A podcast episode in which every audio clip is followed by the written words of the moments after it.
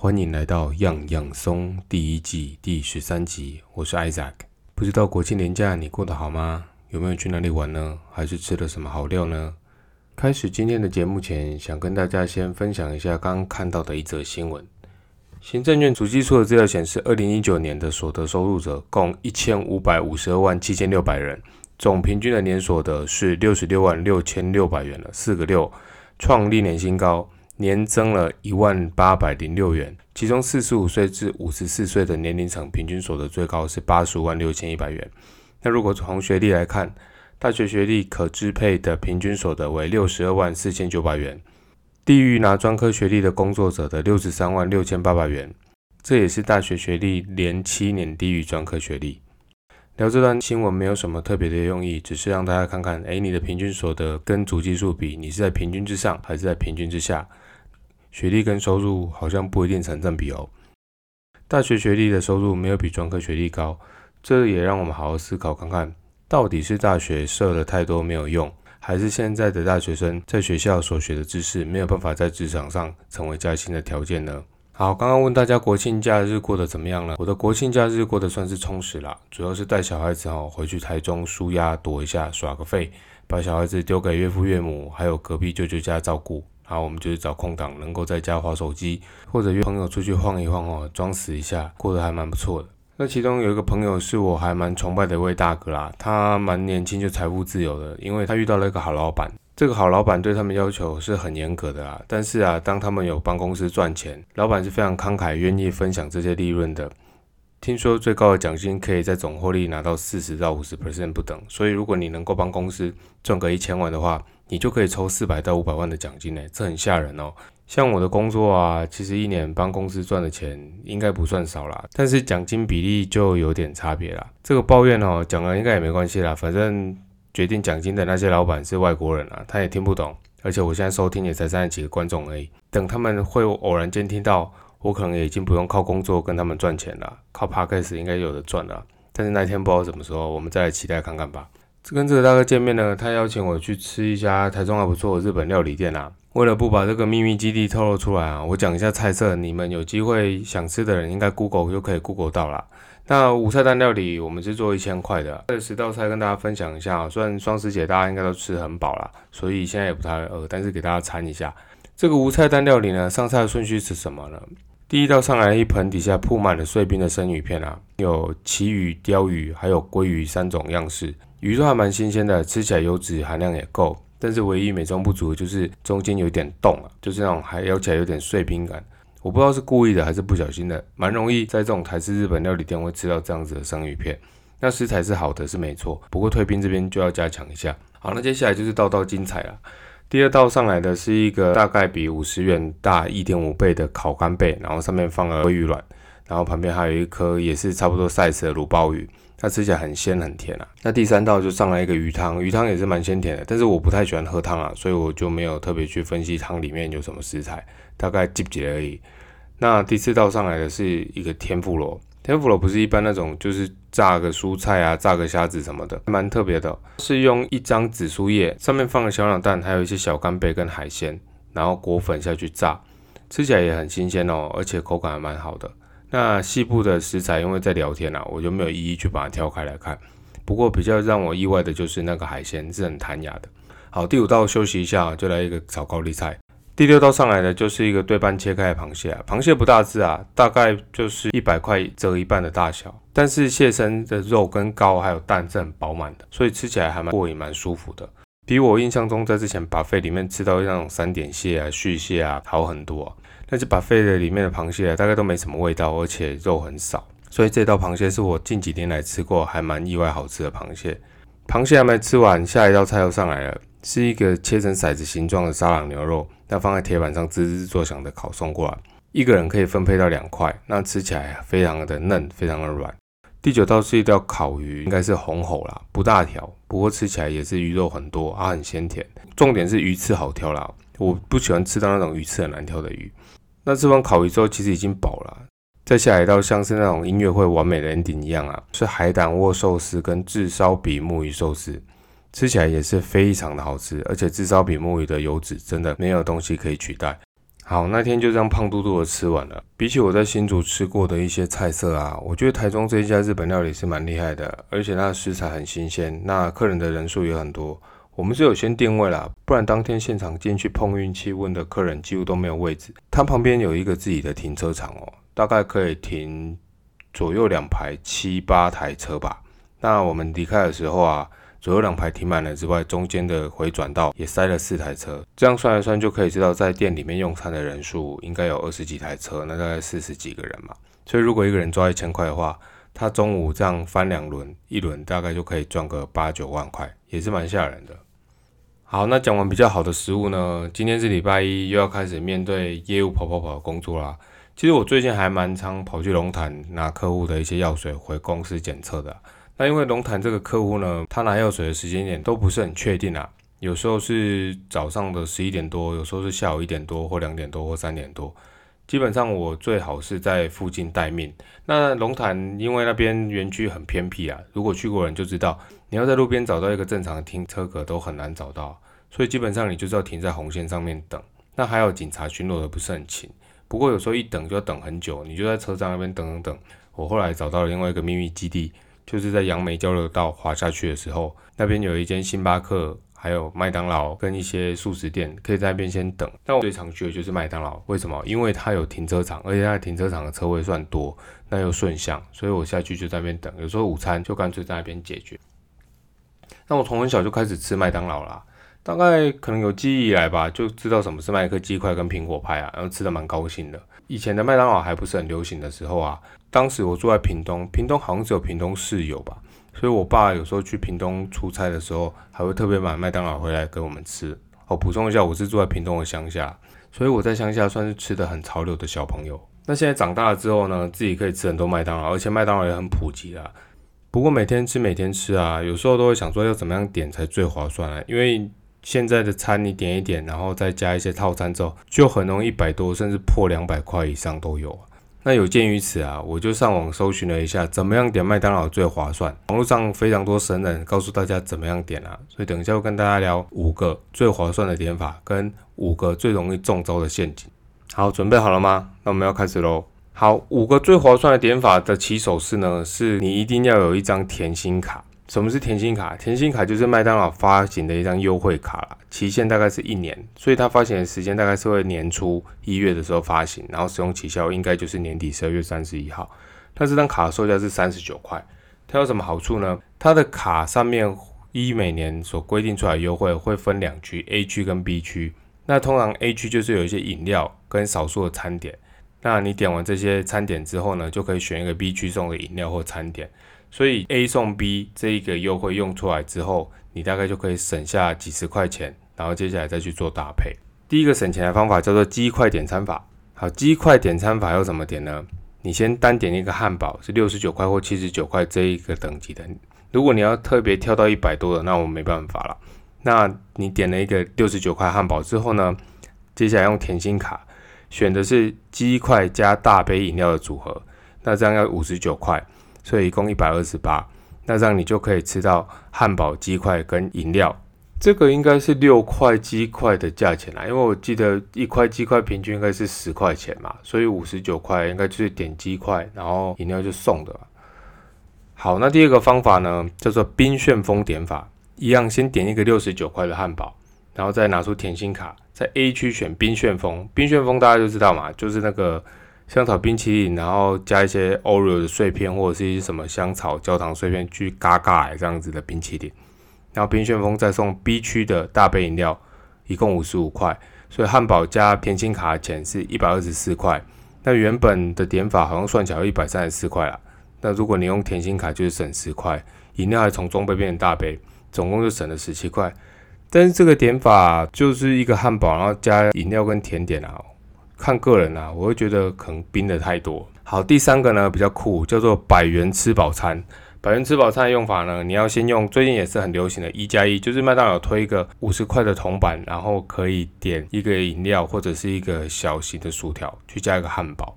那一加一的点法点什么呢？点麦香鸡汉堡加玉米浓汤，这是举例啦，你也可以搭配。然后下一这个就是用甜心卡。甜心卡的点法是点四块鸡块加大杯可乐，四十九元。但你也可以回刚第一种，选六块鸡块，可能就是变成五十九元，然后加大杯可乐这样子。所以如果用这个方法呢，就是前面一加一的五十块，加上后面甜心卡四十九块，变成九十九。那这样可以填饱肚子又不会饿嘛？因为你看有一个麦香鸡的汉堡，四块鸡块，一杯玉米浓汤，跟一个大杯的可乐，九十九块应该可以灌饱自己。好，第四个是大胃王超值餐。大胃王超值餐怎么点呢？也是用一加一，一加一的点法跟刚刚一样，麦香鸡汉堡加上玉米浓汤。接下来你再单点一份小份的薯条，二十五块。下一步拿出甜心卡，用六块鸡加大杯可乐，五十九块，一共这样叠起来是一百三十四。你这样可以吃到五样食物，而且啊，如果你厉害的话，开车经过德莱树，还可以用德莱树的 VIP，他会给你一张小贴纸啊。如果你去买麦当劳的时候，理论上会给你啊，或者你可以跟他要啊。那用 VIP 这个十块再加购一个小薯，再现省十五块，因为你刚刚单点小薯是二十五嘛，用 VIP 的优惠十块就可以省下十五块，那这样一共只要一百一十九块就可以吃到麦香鸡、小薯、玉米浓汤、六块鸡块跟一个大杯的可乐。好，那第五个省钱的方法呢？怎么点呢？叫做十块鸡块餐哦。如果你是个鸡块控啊，老实说我是啦，但是因为后来考虑到理性的 CP 值不是很高。麦当劳鸡块最诱人的地方是什么？不是鸡块本身，而是它的糖醋酱啊。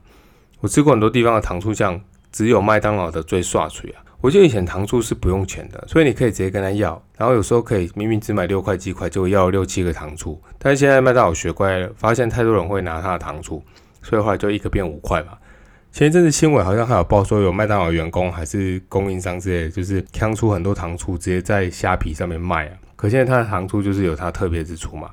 好，如果你是个鸡块控，恭喜你，你要好好学这个方法。首先你要用一加一的点法，用四块鸡块加上玉米浓汤五十块，然后再单点那个小份的薯条。接下来再拿出你的甜心卡，再点那个六块鸡块加大杯可乐五十九，总共是一百三十四元。那像刚讲啊，如果你还是可以绕过去用德莱素，又可以再省十五块，那这算起来啊，比麦当劳一个一百三十九块的麦克鸡块餐还便宜五块钱，而且麦克鸡块餐只有九块鸡块哦。虽然说你的薯条相对起来比较小份啊，但是你用刚刚的点法，你的饮料会变大，而且还多一杯玉米浓汤。好，这是网络上查到大家最推荐的五种点法，不知道你还有什么方法，或者是有什么新法可以点到更便宜的，也欢迎跟我分享。那讲完省钱的方法，啊其实麦当劳很贼啊，他常在你点餐的时候会叫你要不要加点，或者是一些推销的方式，其实会有让你点完觉得应该有赚到，你实际把食物端上楼吃的时候，才发现自己中招，屡试不爽啊。我其实好多次都发现这样子，但是就没有好好去研究说到底是怎么中招，或者是到底赔了多少钱。那大家就很精嘛，在网络上也可以看到麦当劳的五大点餐陷阱哦，这里跟大家分享一下。你就可以看一下，下次被推销的时候有没有那个理智，还是有没有记忆力想起来说这个是陷阱，我不能中招。好，麦当劳点餐陷阱第一个就是四块麦克鸡块加饮料的陷阱啊。如果你想吃四块麦克鸡块加饮料，该怎么办呢？陷阱的点法呢，就是诶，我去看一加一的点法，然后就是四块麦克鸡块加小杯饮料，只要五十块，耶，好开心哦。但是啊，这好像也会中个陷阱啊。这时候你就应该拿出你的甜心卡。这个上面就有一个四块麦克鸡块的单点，四十九块。不过它 B 区可以送你大杯的饮料，所以你看你省了一块，然后你的饮料还变大杯。好，那第二个陷阱是什么呢？是小薯加上饮料的陷阱。如果你这个时候有点嘴馋，就不想吃很多啊，就想要薯条配个饮料，怎么点？那你又会跑去说，嘿，一加一很方便嘛，我就点一个小薯加一个小杯饮料，只要五十块，小资又快乐。这个时候你又掉入了另外一个陷阱。省钱的方式呢，是你要拿出刚讲那个德莱素 VIP 的卡，跑去德莱素点小杯的饮料，然后再加十块换一个小薯就好。饮料是单点的啦，所以你小杯的饮料只要二十八块，加上刚刚小薯十块，三十八元，跟一加一的五十块比，你就省了十二块钱。如果用百分比来说，直接省了二十四 percent 了。好，那第三个陷阱是什么呢？单点苹果派的陷阱。苹果派是我对麦当劳食物非常喜爱的之一啊。另外一个是奶昔啊，不过奶昔后来就突然绝版了嘛，不知道是成本考量还是怎么样就没有了。如果你真的嘴馋，突然想去吃个苹果派，应该要怎么点呢？那一般就是说，那我就直接冲去柜台点一个苹果派嘛。不不不，这个时候你又掉入了苹果派陷阱。那应该拿出刚的德莱素 VIP 卡，跑去德莱素单点一个最便宜的蛋卷冰淇淋，然后再加十块换苹果派。德莱素 VIP 呢？它是一定要消费才能用啊，不能直接拿来买的样子。我有一次好像就是要这样冲去买一个小鼠就被打枪嘛。好，那刚的陷阱点法呢？苹果派一个是三十二元单点了，那你用省钱点法的话，就是十八块的单卷冰淇淋加十块的优惠的苹果派，就二十八元，你省下了四元，而且还手上还多了一支冰淇淋呢。下面我们聊第四个升级套餐的陷阱。这是最多人会掉进去的陷阱，因为你都已经快点好了，店员就会跟你说要不要升级套餐啊？大家都觉得可能加五块、加十块有优惠啊，但是其实你没有什么优惠啊，你直接主餐搭套餐，薯条、饮料都加大，糟糕就中招了。那叫怎么样省钱呢？你要避开这些陷阱呢？就像刚刚前面讲的，你主餐都用单点的，你不要去用组合餐。你单点主餐之后，用甜心卡直接点大薯送大杯的饮料。一个例子来算算看啊，陷阱点法呢，就是主餐搭套餐，这样要从你汉堡的钱再加五十块去配薯条、可乐。那如果你这个时候薯条要加大，要再多十三块，饮料加大要再多七块，所以你那一个加大套餐其实就变成说，你主餐的汉堡之外，你要再额外付七十块去买那个大薯跟大可。那如果你回去用甜心卡，你单点主餐一样嘛，那个汉堡的钱就独立出来。但是你甜心卡呢，你的大薯送大杯饮料是五十五块，所以刚是多了七十块，那用甜心卡只要多五十五块就可以省下十五块钱哦。好，那第五个陷阱是你在买德莱素的时候，德莱素套餐薯条升级的陷阱。如果你跑去德莱素啊，你的薯条还要升级吗？其实是不需要的。因为啊，你去买德莱素中薯的时候，一定又会被顺口说，哎，要不要加十三块升级大薯？不要升级，因为你刚有一张什么德莱素 VIP 卡，加十块去换一包小薯，一包小薯加一包中薯，量一定比一包大薯多，很有趣哦。麦当劳其实中薯跟大薯的量不会差太多，它只是盒子变大。有人做过实验倒出来其实差不多，但是看店员的良心呐。那如果你用小薯加中薯，那个叠起来的量一定会比大薯还多。所以这是五大麦当劳的点餐陷阱，跟刚的五大麦当劳省钱的点餐方法，不知道哪一招是你常用的，还是有哪一些陷阱是你中过这里没有提到的，也欢迎你跟我分享一下。除了去龙潭出差之外啊，我另外常去出差的是台中的后里，那后里那边更是鸟不生蛋啊，所以有时候你要吃个东西也不是很方便吃。我都会提早到后里交流道前的那个泰安休息站休息一下，对，就是跟之前高国安那个李泰安同名泰安休息站了。那现在休息站还蛮方便的哦，因为它有很多外面的企业进驻嘛，所以那边其实有星巴克啊，有麦当劳啊，这是南下的休息站啦。北上的泰安休息站是有摩斯汉堡，那当然也有星巴克，所以我在那边大部分还是会选麦当劳或星巴克的简单的食物先解决掉。不过我不确定是不是因为最近台湾跟中国的关系比较紧张一点啦。有时候在后里休息站会看到天空有一些直升机的连队飞过去，一次就是五六台啊，因为声音很大声，嘣嘣嘣嘣嘣的，你很难不注意到它。那台湾人其实还蛮大惊小怪的，有时候看到很多飞机飞过去，那些拍照的人就会在那边说啊，跟我被拍啊，跟我被拍啊，但是讲很多次也不知道什么时候打过来。但是我就想到说哈，阿公被拍跟当初从中国逃来台湾的国民党哈，他们最近丢出一个新闻，我觉得也蛮有趣的啊。这是从联合新闻网看到了，林维洲国民党的立委啊，他本来应该是要来选新竹县长啊，后来被搓一搓就搓掉了嘛。一开始还坚持不要退选，然后可能有瞧好之后就跑去当立委。因为最近国民党其实被民进党打蛮惨的嘛，什么选战都选输啊，然后民调也不好啊，都一堆老人嘛，就是感觉没什么活力啊，所以他们自己就一些内部检讨会啊，林维洲就丢出一个党名把中国去掉的这个议题啊。不过老实说啊，这个新闻里面其实只有一小段讲到这一句话而已，主要在检讨整个国民党他们里面的一些反省，说怎么样引到年轻人选票，怎么样接下来来反转啊、转型啊。但是新闻标题就是写的很耸动啊。那老实说，我最喜欢这一种新闻标题啊。我只能说，如果不是记者的归纳能力很差，就是他故意要唯恐天下不乱了，常常就随便抓一件事或一句话当做整篇的重点了。但是我就是很喜欢，因为我完全可以断章取义拿来用，拿来放大，来引战啊，来讨拍啊，或者是增加关注啊，这还蛮有用的。不过我们说回来，对于国民党的名字，我本来就觉得一直很有趣啊，因为他早就已经没有在中国，还一直在那边讲中国国民党，中国国民党，我其实不懂诶，如果你还这么中国国民党。要不要干脆在中国也设立一些分部，或者是干脆把一半重要轻重的这些委员或者是政治人物移过去啊？这样交流不是更快吗？我想中国应该是很愿意让你设一个办事处的，因为共产党跟国民党最近的关系是还蛮密集的嘛。新闻里面主要是写到说，国民党接连遭遇败选的问题啊，所以两岸路线由利多变成了一个包袱。国民党政策会执行长林维洲就在脸书丢出中国国民党的党名要去掉中国这个议题。表示这样可以推动党的改革，没有什么不能谈或不能讨论的议题。但随即引发党内强烈的质疑，支持者留言骂翻了，党中央更出面定调，改革才是重点，而非改名。但看完这个新闻之后，我觉得有点好笑啊，然后我就不禁想到一个猴子的故事啊，就是在一个大笼子里面关了五只猴子，然后在笼子中央放了一串香蕉。香蕉的正上方呢是一个很强烈的洒水装置，因为猴子本性就是要吃香蕉嘛。有猴子一接近要拿香蕉的时候，这个水柱就开始疯狂的喷水，把大家弄得湿哒哒的。那猴子后来就不敢去拿了，因为那个水柱太强了。当猴子习惯了这个入耳之后，就是拿香蕉就会被喷水。有一天半夜，科学家就偷偷的把一只猴子给调包，来了一只新猴子。那新猴子一定会觉得说：“哦，我香蕉呢，有香蕉呢，There is banana，就要去吃了嘛。”所以他刚好走过去的时候呢，其他四只猴子就冲上去围殴他，因为大家都不想被喷湿嘛。那只猴子就被打得莫名其妙，就想说：哇，这里是怎样拿香蕉会被打？算了，不吃了。就过几天呢，等这只猴子习惯了不能拿香蕉，或者是拿香蕉会被打的这件事情之后，科学家又偷偷在半夜换走了一只猴子。然后啊，新来的猴子当然说：哦，banana this 呢，可能是日本来的，就要去拿那一串香蕉。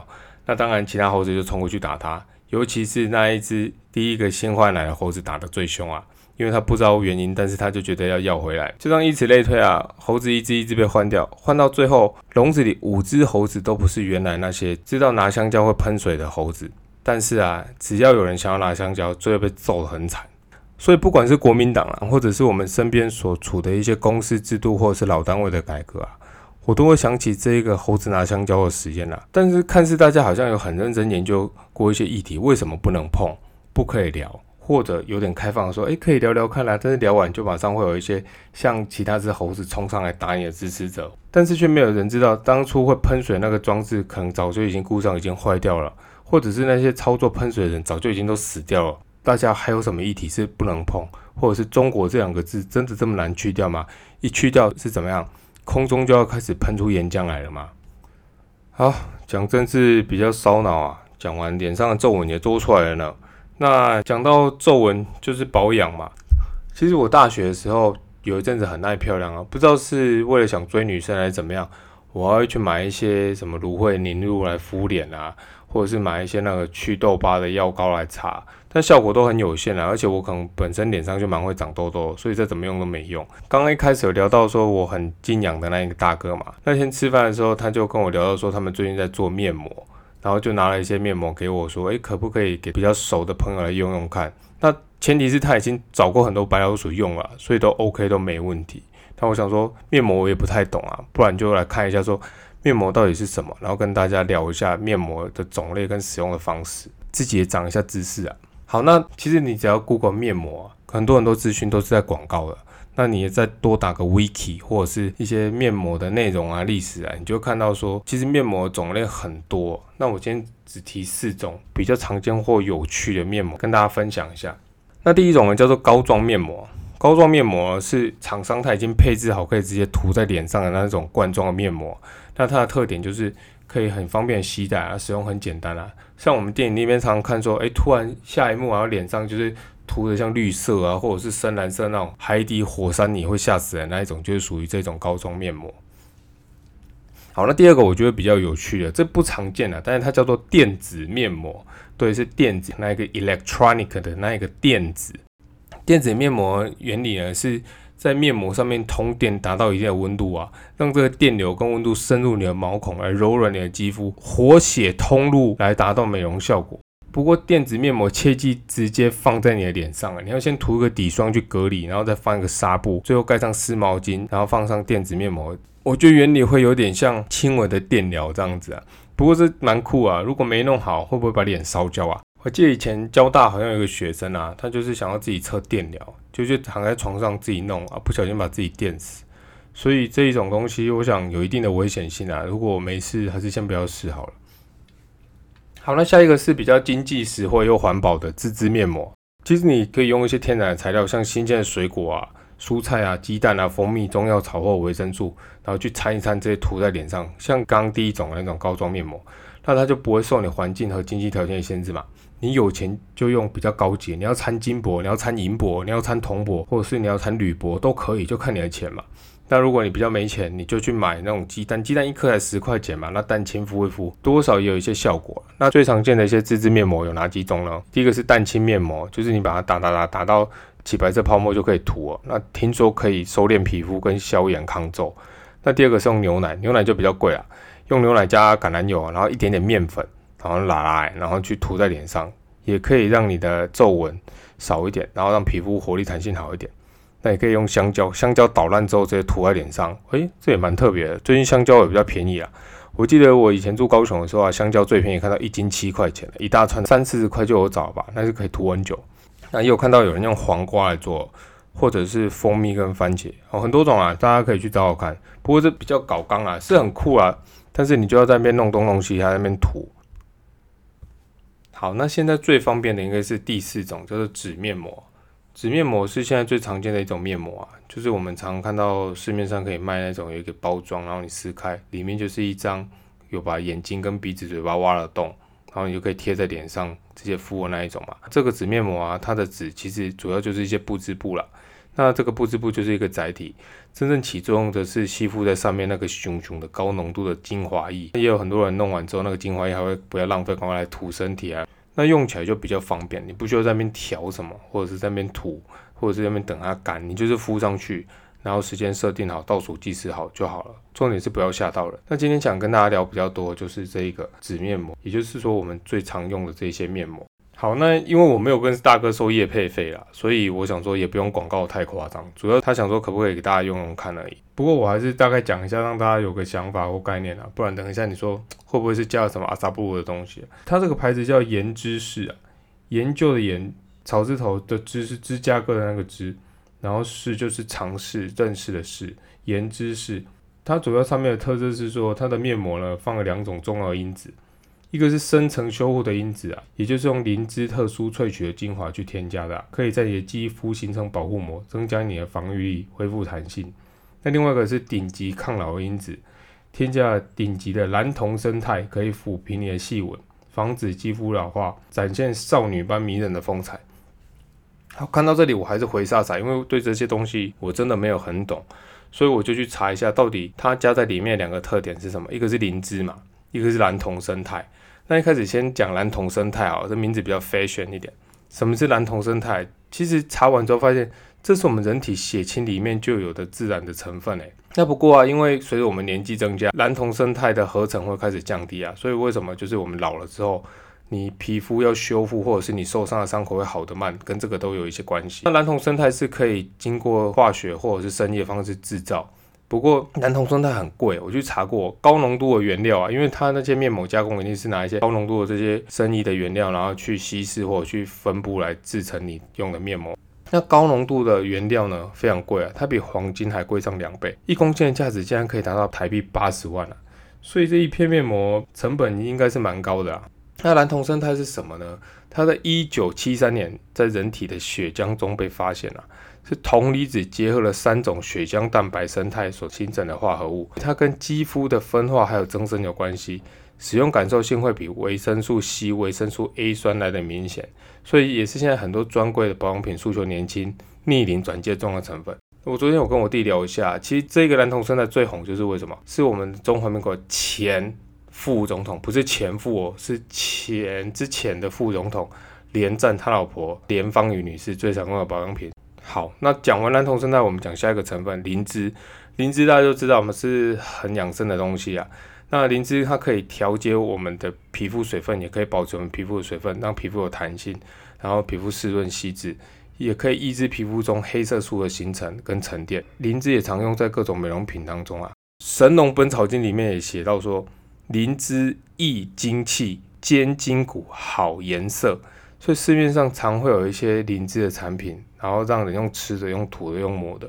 我记得我小时候看过一个电影啊，我忘记名字了，就是说有一个类似灵芝变成的小朋友还是人啊，然后他身上的那一个分泌的汁液很强，然后坏人就把他抓去卖。demo 的时候，坏人还拿刀割自己一下，然后让自己流血，然后就用那个小朋友可能身上流出来的体液涂上去就好，就修复完毕了。所以灵芝跟蓝铜生态对于美容应该是有一定的帮助，但是真的要用过才知道。我自己是没什么在用，所以不太确定。想说就给大家比较有在用的来试试看，我自己也会敷一些现身说法看看啦。说不定改天我变成金城武了。你如果看到变帅了，真的要跟我讲一下呢。好，那怎么给大家试用呢？因为限量是残酷哦，我拿到数量也没有很多。那没想到我有一天得用这种活动来吸引大家注意。好，我想说给大家试用，我顺便自肥一下。接下来就要公布试用的办法，因为现在大部分的人都有 FB 嘛，那麻烦你在 FB 上面用一个公开留言写“我爱样样松啊”，样就是年轻的 Y O U N G 嘛，样样松就是很轻松的松。那再附上这一节的连接，我会把连接放在 Podcast 的说明档里面，你复制贴上就好。接下来帮我 tag 两个好朋友，然后这样发文就可以了。那作为证据呢，你把你 po 文的截图传给我现在目前在经营的一个粉专，叫做哇嘎弯道，就是我跟我家的台语。那连接我一样会放在说明档里面，你把这个传给我，我会在这个礼拜结束的时候抽五个好朋友出来。